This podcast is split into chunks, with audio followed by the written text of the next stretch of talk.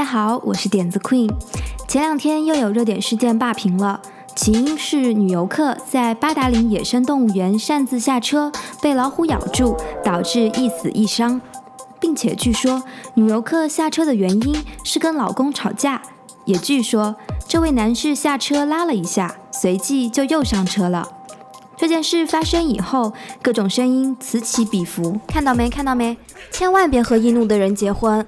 唉，他千不该万不该蔑视规则的，这摆明了就是公园管理失误啊，都没有人看着的。这个男人也太懦弱了吧！老婆出事了，自己都不是第一个冲出去的。之后又有各种传言，你们都不知道，这个女游客其实是小三。哪里啊？她原来是个医闹呢。不对不对。这女的当时以为出了猛兽区，所以才下车的，根本不是吵架。首先声明，点子 Queen 对于这件事情不打算发表任何的观点。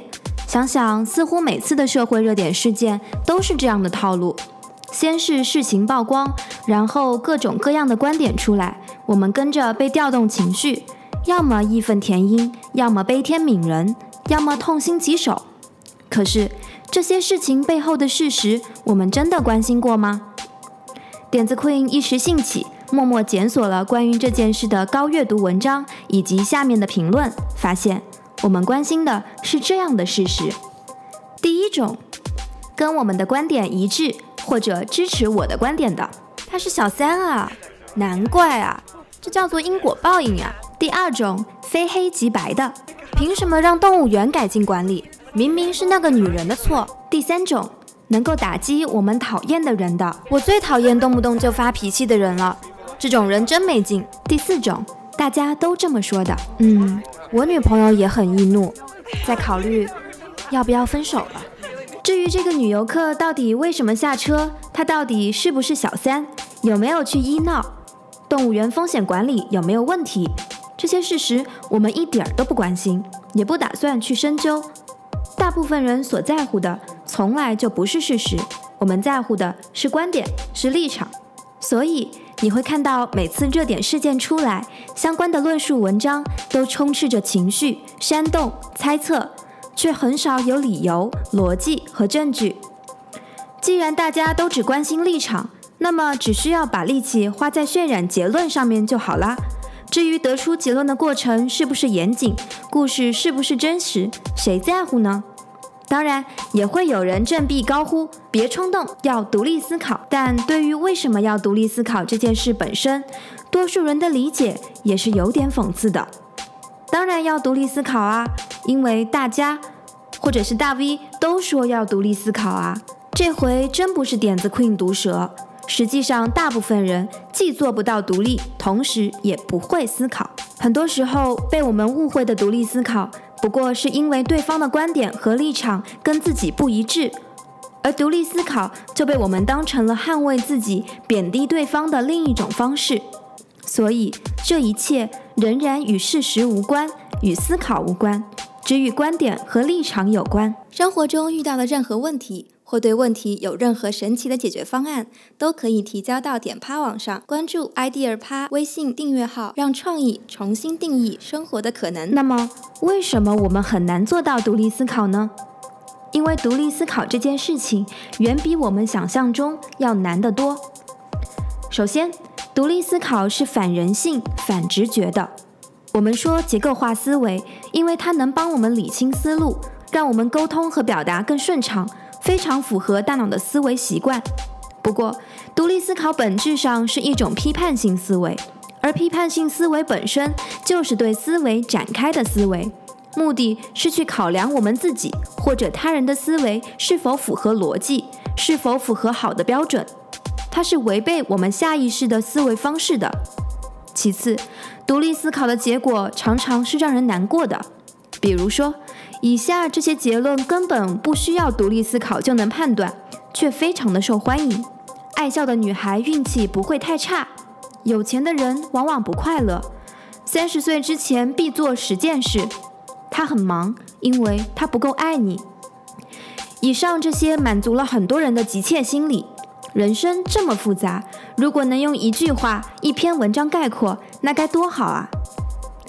连武侠小说也是相似的套路。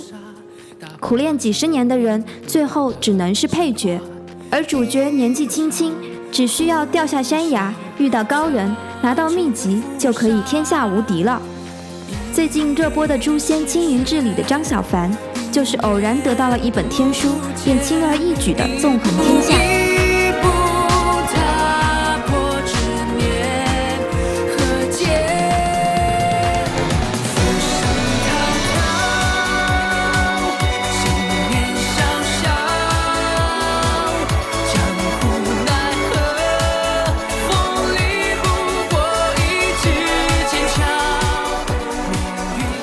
我们心底都无比的渴望，追求着那个秘籍的降临。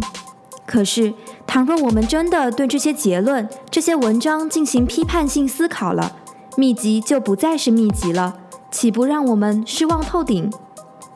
最后，我们受教育有限，我们从小所受的教育目的都在于让我们记住结论。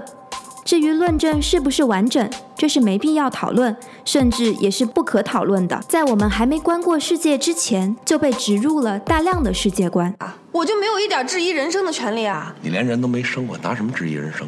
还记得学生时代的我们，会有各式各样的烦恼，觉得自己不够漂亮。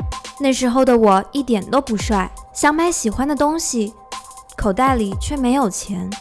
喜欢的人不喜欢自己。人缘不够好，对学的东西没兴趣，对选的专业不满意。这时候，父母和学校会来告诉你，不要多想，你只管好好学习，考上重点大学，找到好的工作，一切都会好起来的。但是，当我们长大以后，发现世界完全不是这样运转的，老师和家长并不全都是对的。心中的信念轰然倒塌的那一刻，我们终于开始反思：学校、家长、社会。媒体，他们传递给我的信息都是对的吗？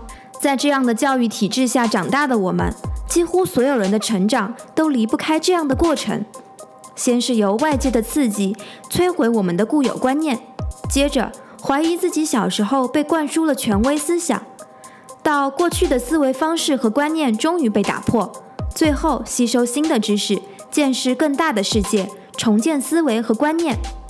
然而，很多人却没能重建，最终走入两个极端：一种是继续捍卫自己过去的观念，比如看到有人因为擅长沟通而快速升职，不仅不会反思，还会认为不过是后悔而已；看到学习不如自己的人混得更好，也不反思，却会认为不过是家里有关系，以此来巩固从小被灌输的“学习好才会一切都好”的旧有观念。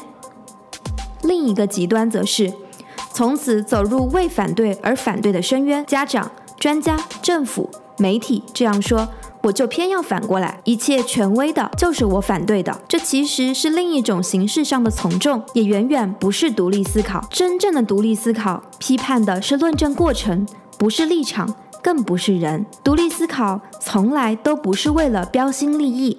生活中遇到的任何问题。或对问题有任何神奇的解决方案，都可以提交到点趴网上，关注 idea 趴微信订阅号，让创意重新定义生活的可能。既然独立思考如此困难，如此违背人性，为什么还需要独立思考呢？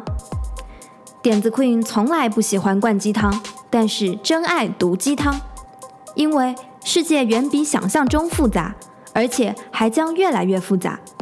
自然科学中。我们常常可以找到正确答案，比如吃菠菜是不是可以补血？但是，一旦涉及到人类行为，情况就会变得异常复杂。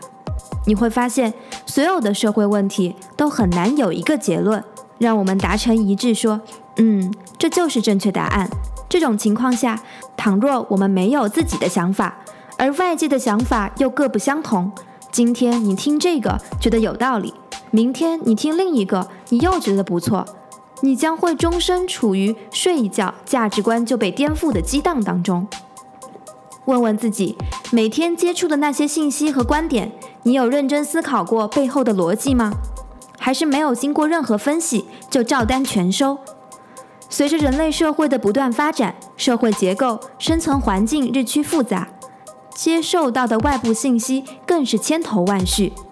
不独立思考存在着极大的风险，因为倘若一些人刻意宣扬扭曲的事实和价值观来博取关注，你会很容易被利用。网络暴民的事件每天都在发生。而且还将继续发生。那么，我们应当如何独立思考、反思自己和他人呢？关于这个问题的解决方案，我们将在点趴网站上给出，欢迎小伙伴们去查看哦。好啦，这期节目就到这里，下期咱们接着聊吧。生活中遇到的任何问题，或对问题有任何神奇的解决方案，都可以提交到点趴网上，关注 idea 趴微信订阅号，让创意重新定义生活的可能。idea 趴。